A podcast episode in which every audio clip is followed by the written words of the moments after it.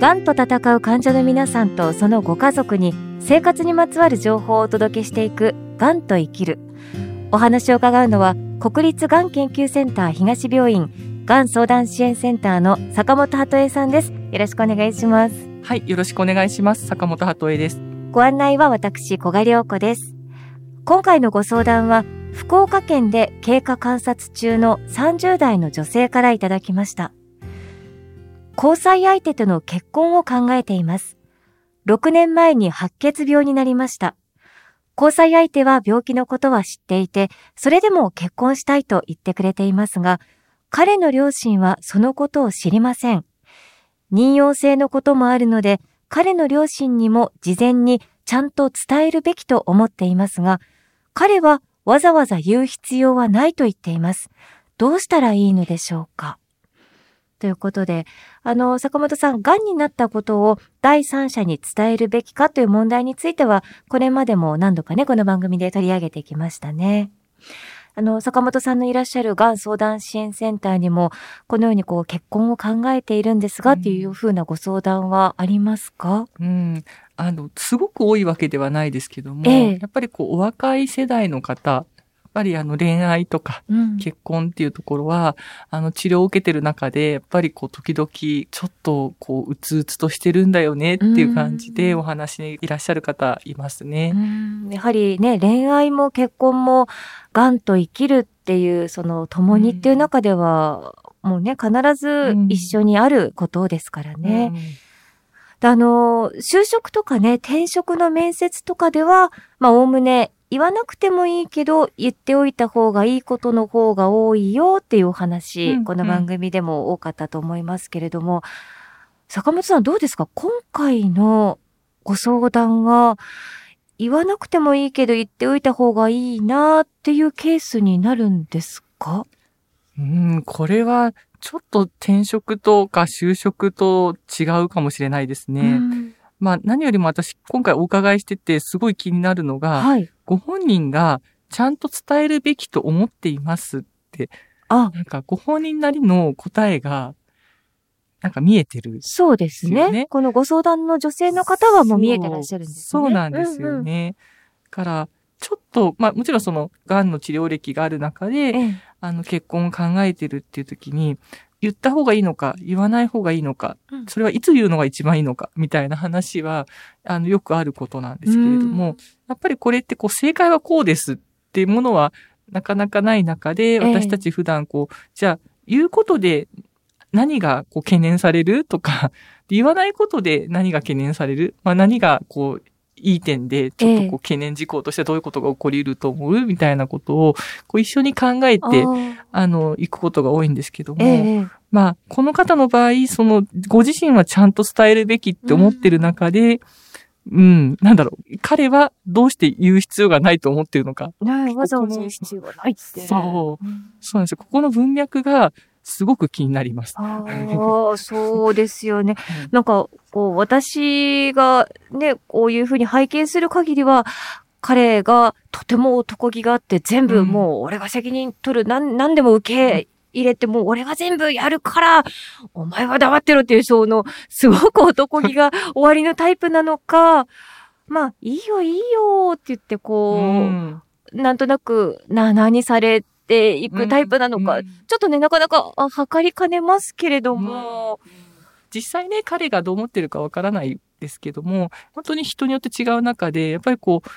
癌であること自体を、例えばこう、ええ、そもそもあの、交際をする時点で言うのか言わないのかっていうところで結構治療経験のある若い子って悩んだりしてて、うん、どうしてるのって経験のある子たちに聞くと、やっぱり自分は関係が深まる前に、うん、あの、関係が深まってから言うと、すごく自分も傷つく、あの、もし振られたりしたら、傷つくから、深まる前に自分のことを伝えて、それでも好きになってくれそうだったら、お付き合いしていくくっていうふうに、あの、決めていく方と、やっぱりこう、関係が深まってから、本当真実を、あの、伝えることにしてるっていう若い子と、ちょっとこう、あの、微妙に分かれたりするんですよね。うね。うん。でも、やっぱりどちらにしても、こう、お伝えをしたことで、こう、なんとなくこう、距離感ができてしまったりとか、あの、して、なんかこう、癌という経験自体で、こう自分のなんか人格とかが少しこう否定されたような気持ちになるっていうことが、やっぱり、あの、すごく、そんな風にやっぱり捉えてしまうような状況になってくることがあるので、すごく恋愛することが辛いっていうあの、いう子もいるんですけども、一方でね、あの、今本当以前にも出演していただいた岸田徹さんとか、はい、いろんなことを経て、ええ、あの、いろんな山も越えて、え、あの、ご結婚されてっていう方もいらっしゃるので、はい、お子さんもね、そうですね。ね。はい。あの、松井先生もそうですけども、やっぱりそういう方々もいらっしゃるので、なんて言うんでしょうね、この方も、やっぱりご縁あって、うん、今お付き合いされてて、ご結婚も考えておられると思うので、はいなんとかこの今の山をですね、えー、越えてほしいなと思うわけですけども。そうですよね。うん、あのー、まあ、本当に、私のあくまで推測かもしれませんけれども、うん、あの、ご相談されてるこの30代の女性の方、妊用性のこともあるのでって、多分、お子さんがお出来になるか、もしかすると難しいのかっていう、この部分が、やはりお相手の彼のご両親に、対してどう思われるかっていうところもすごく気にされているのかなというふうに感じますね。それこそやっぱりこう、世間一般的にっていう意味で、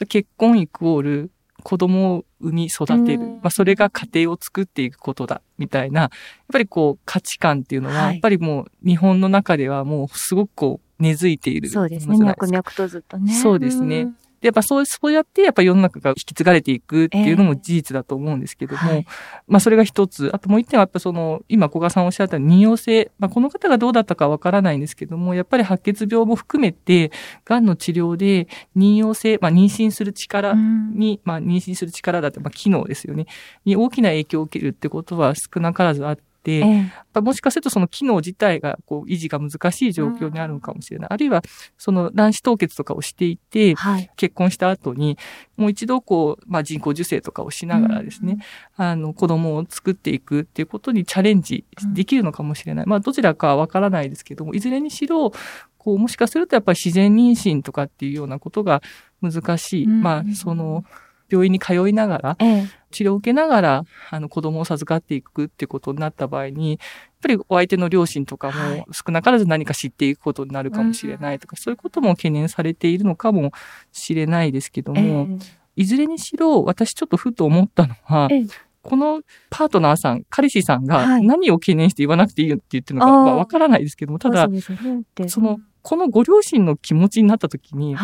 お嫁さんに来てくれる人が、実は癌でしたって聞いたときに、はい、やっぱり普通にびっくりすると思うんですよね。こう、だって自分たちだって、自分たちだってなんていうのかな、自分たちだって身近な人が癌だって聞いたら、ええショックを受けたり。そうですよね。うん、それは間違いないことですね。ましてやご家族になるような方だったら、えやっぱりこう告知を受けたのと同じぐらい、すごくショックを受けますよね。うんはい、その次の段階として、やっぱりその今後のその、まあ、家庭が、新しい家庭を作っていくっていう中で、子を持つこととか、まあ、家庭を作っていくっていうことにも影響があるかもしれないって聞いて、やっぱり少なからずそれはまたショックを受けると思うんですね。えー、それはこう、その批判するとかそういう意味じゃなくって、はい、やっぱりご本人さんもそういう事実、癌の告知を受けて、治療を受ける中で妊用性っていうものに影響を受けるってことを聞いたときに、ものすごく多分ショックだったと思うんですけども、ね、やっぱりそれと同等とまでは言わなくても、うん、やっぱり自分の家族になる人がそうだって聞いたときに、うん、いきなりその場で、そうかそうかとは、やっぱり感情的にはいかないですよね。だからもしお話をするとしていこうと思うのであれば、えー、やっぱり彼とよく話し合いながら、その準備をしていく必要はあると思います。はい、うん、すごく時間がかかることだと思いながら準備をしていく。えー、やっぱり一度話したときに、お相手のご両親がどういう反応するかわからないですけども、うん、たとえその場で感情的になろうがなる前が、えー、その場で全ての結論はやっぱり出せないと思った方がいいと思うんですよね。うん、お相手のご両親もちょっと家族だけになって、ご両親だけになってこう考えたいと思うし、えまあ、なんかそういうことも、こう、なんていう一個ずつ、こう、それを言うことで、どんな反応が返ってくるかわからないけれども、うん、やっぱり何かしらの、まあ、やっぱ衝撃は受けるだろうから、うん、その場で何かを結論出すんじゃなく、まずは話すことを今日の目標にしようって言いながら伝えに、うん、あまあ、お食事をしながら話してみる。そして、その数週間経ったところでまた、ちょっと、あの、また会えませんかって言いながら、あの、話をする。まあ、自分の人となりも分かってもらいつつ、自分がこう普段過ごしてる様子っていうもの、えー、今、こんな風に落ち着いて社会生活を送ってるっていうこと自体を、付き合いを重ねながら分かってもらうっていうような、そういうこう、時間をかけた分かり合いっていうのって、すごく私は、こう重要になってくるかなと思ってます。えー、ただそれって、普通の普通、まあ何が普通かちょっとよくわかんないけど、一般的に言う結婚の挨拶って、はい、あの、お相手のお家に行って、えー、よろしくお願いしますって、まあ1回か2回、まあ1回か2回、まあその距離によりますけど、えー、あの、ね、あの、それが自分たちは何度も何度も、例えば数ヶ月とか、うん、もしかすると、松井先生なんか確かあれでしたよね、数年かけて、奥様の、ええ、あの、ご両親説得したっておっしゃってましたけども、すごくそれって根気がいることで、これちょっと私言い過ぎかもしれないですけど、はい、彼氏さんがそれにちゃんと付き合えるかなみたいな。そう、そう、そう。なんかちょっとドスの効いた声になってくるんです。あの、なんか、あの、なんだろう、そう、そこをね、うん、なんか、もしかして、そういうことをこの方自身は丁寧にやりたいのかもしれないけど、彼氏さんにそれをどう伝えたらいいのか、そうですよね。うん、向き合ってもらえるかっていうところがもしかして心配なのかなとか、いろいろ考えちゃう。覚悟はあるのか。すいません。ちゃんと話をしっかりする覚悟はあるのか。あのー、これもう私の話で恐縮なんですが、うん、私も家族で、なかなかこう子供ができにくい体だっていうことを、相手の親に言わずに結婚をして、うん、その後で、やはりちょっとその、両親と、それから、あの、夫婦がギクシャクしてしまって、今ちょっと疎遠になってしまっているっていうのが、私の、まあ、親族、家族にも正直あります。で、その時に、ああ、じゃあ事前に伝えて、その子供ができにくい体だって伝えていたら、どうなってたかなって思った時に、正直、それはそれで、やはり、親世代から、いろいろ言われてただろうなっていうのは想像ができるんですよね。だから本当にそこを説得したり、お話をして、それでも結婚は自分たちがしたい、結婚どうしてもしたいって覚悟を持って、それも乗り越えていけるかっていう、やはりちょっともうね、あの、ご病気っていうところで、うん、もうそもそもちょっと大変なご負担がある中ですけど、うんうん、やっぱり覚悟を持ってちょっと一緒に夫婦で乗り越えていくっていうのがないと難しいかなと私は実体験からすごく思っています。うんうん、そうですね。だから、その、まあ一つお伝えしておきたいのが、まあそういうこう、まあ我々も夫婦二人だけで生きてはいけないっていうところがある一方で、でも、夫婦のことはやっぱり夫婦のことで決めるというか、うね、あの、こともすごく大事で、うん、で、そういう時に、まあ、今って本当に多様性の時代で、うん、やっぱり、癌であってもなくてもですね、こう持つかどうするかとか、あの、そういうことって、固定観念にこう縛られる必要はない。うん、まあ、こう持たないっていう選択をするならするで、どういうふうな家庭を作っていこうね。うん、こんな生活をしていこうね、みたいなことをパートナーと話し合いながら、こう生きていく、その人たちなりの生き方を見つけていくっていうのが、まあ、尊重されるべき時代だと私は思っていて、うんね、はい。だから、この方自身が、こう、自分はこういうふうに家庭を作っていきたいんだっていうことを、この、まあ、パートナーさんに、うん、あの、お話をしてみながら、まあ、その延長線上で、やっぱりその自分の生き方みたいなものを、できればお相手のご両親にも知ってもらいたいっていう時には、うん、まあ、そこには、そのご両親たちの価値観とか、うん、いろんなことがまたこう、織り混ざって、あの、時間がかかる話し合いになるから。それは本当に正直そうだと思う、はい、彼氏には、やっぱり古賀さん流に言うと、ええ、覚悟を持って私と 共に、あの、なんだろう、一緒にこのことを、え、はい、あの、取り組んでいこう。ええ、そんな風に、あの、ご両親にね、うん、分かってもらうように、ちょっと一緒にやってもらえないかって、ちょっとお話しされることを、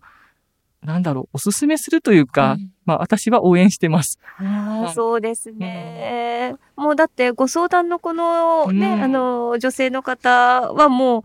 伝えるべきと思ってるって、ご自身の中で本当にもうお答えが出てらっしゃるので、そこを彼氏さん、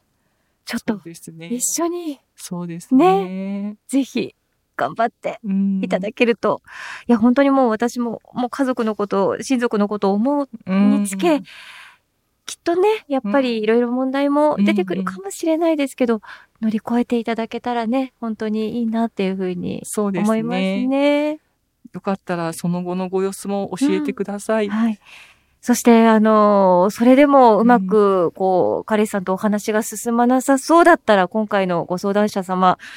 坂本さんにぜひ、直接、直接。あの、福岡でちょっと遠いかもしれませんけれども、柏の葉に、千葉県に 来ていただいて、カレイさんと一緒に、ちょっと、いろいろ、ご相談をしていただければと。きっとあの、鳩江姉さんがビシッと言ってくださると思うので、よろしければお電話でも、はいご相談可能です。そうですね。はい。はい。さて、次回は、リンパ浮腫に悩む方へのプロダクトを開発した株式会社エンサイクロの代表取締役、水田優子さんをお迎えしてお話を伺います。坂本さん、次回もよろしくお願いします。よろしくお願いします。千葉県柏の葉にある国立がん研究センター東病院の敷地内に病院連携宿泊施設三井ガーデンホテル柏の葉パークサイドが開業しました。がん治療経験者医療関係者の方々からのご意見を反映し客室にはご要望の多かった電子レンジペットボトルオープナーなどを設置。浴室洗面台入り口には治療中の筋力低下に備えて椅子をご用意しました。館内は24時間ケアスタッフが常駐し国立がん研究センター東病院と連携しながらご宿泊時の急な体調変化をサポートします。またそれぞれの方の体調に合わせたお食事を提供するレストランをはじめ木のぬくもりが感じられくつろげる空間で安心して治療に専念できるよう皆様をお迎えいたします。詳しくは三井ガーデンホテル柏の葉パークサイド公式ホームページをご覧ください。